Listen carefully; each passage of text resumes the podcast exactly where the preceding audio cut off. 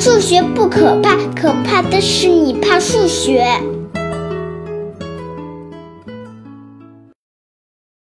大家好，我是大老李。今天这期我准备开一个不定期的系列节目，叫《数学用语趣谈》。为什么叫数学用语而不是数学术语呢？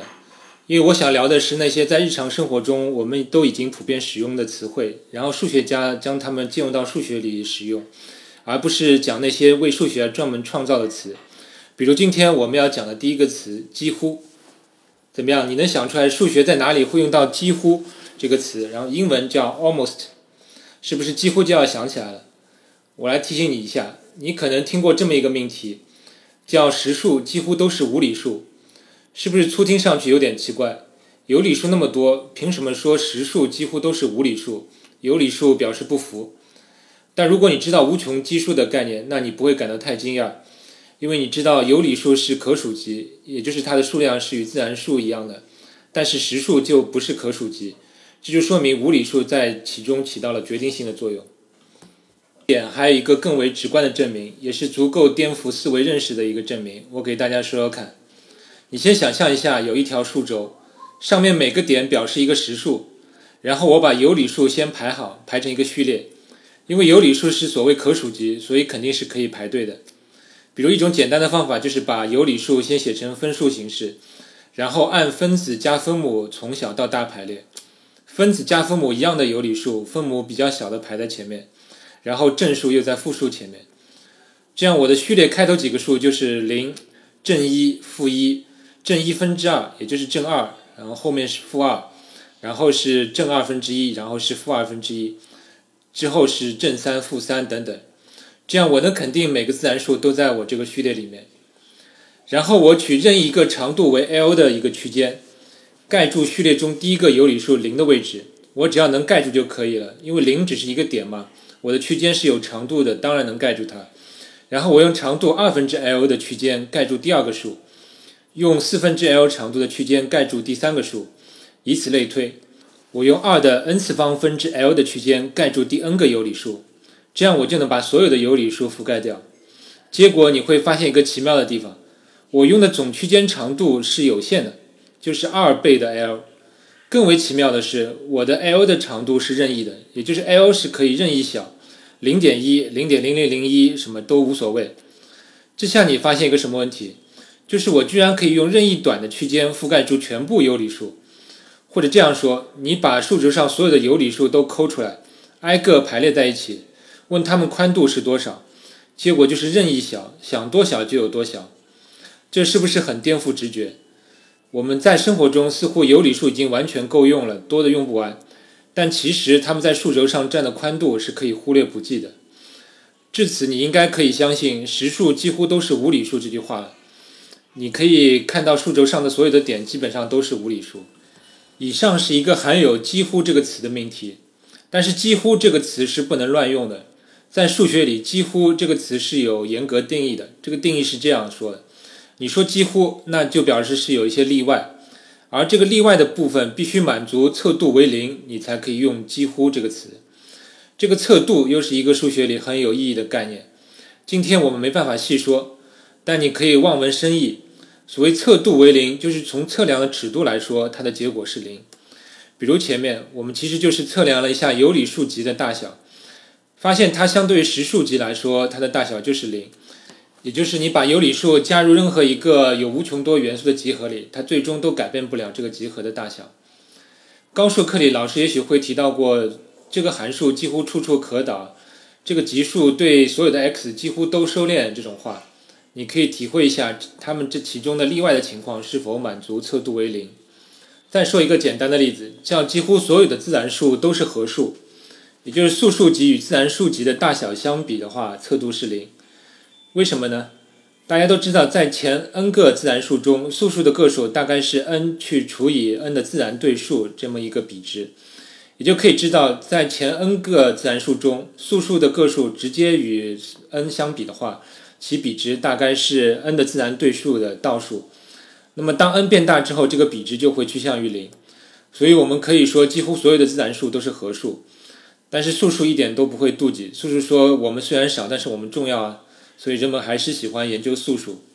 我再说个数学里比较著名的含有“几乎”这个词的命题，比如图论里有两个有趣的命题，一个叫“几乎所有的有限图都是非对称的”，另一个叫“几乎所有的无限图都是对称的”。这里的图就是指一些点和点之间的连线构成的集合。当然，这里的对称不是几何意义上的对称，否则你随便画个图，那它恰好能对称的概率当然是零。图论里的对称是指所谓的自同构。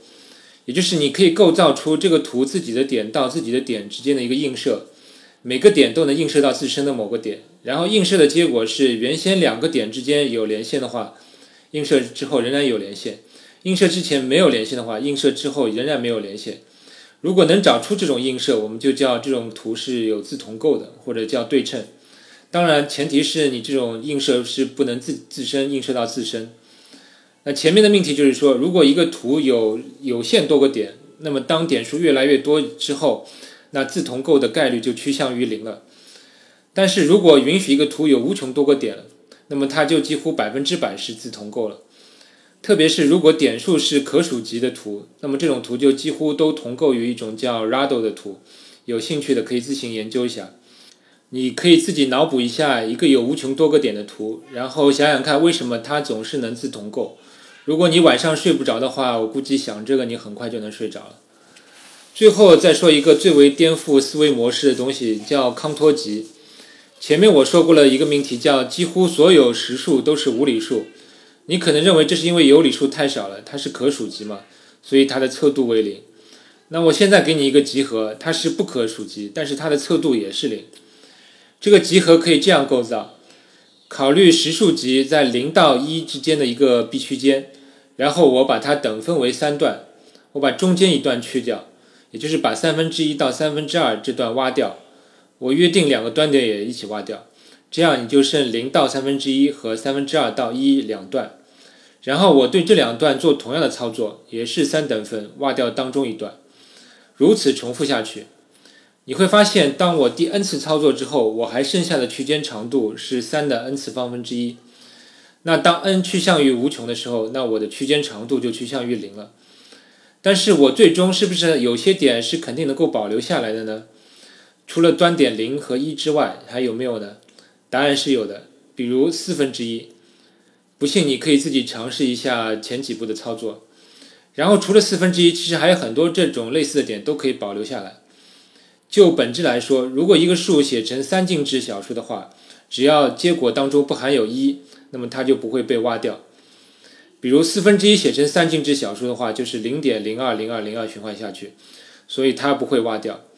类似的，其实像零点二、零点零二、零点二二等等，它们都不会被挖掉。然后你忽然发现啥？其实不被挖掉的数其实是好多啊。你想零到一之间任何一个小的区间内都有无穷多个数的三进制小数是可以不含有一的呀。然后康托还用对角线论证法证明，其实这样的数是不可数的，也就是说是跟实数集是一样多的。这下你一下子会发现一个难以置信的结果，就是这个康托集从几何角度来看，它的宽度是无限接近于零，也就是测度为零。但是从集合基数的大小来看，它又是与无理数或者实数是等价的，也就是它跟整个数轴上的数是一样多的，也就是它让人感觉既是一个无穷小，又同时是一个无穷大，如同数轴的一个集合，这实在是匪夷所思。另外，因为康托集基数与实数集等价，所以可以构造一个映射函数，完成从康托集到实数集的一一对应，它就叫做康托函数。当初这个康托函数就是康托为了找出一些反例，去反驳一些我们直觉上认为很自然的有关一些函数性质的假设。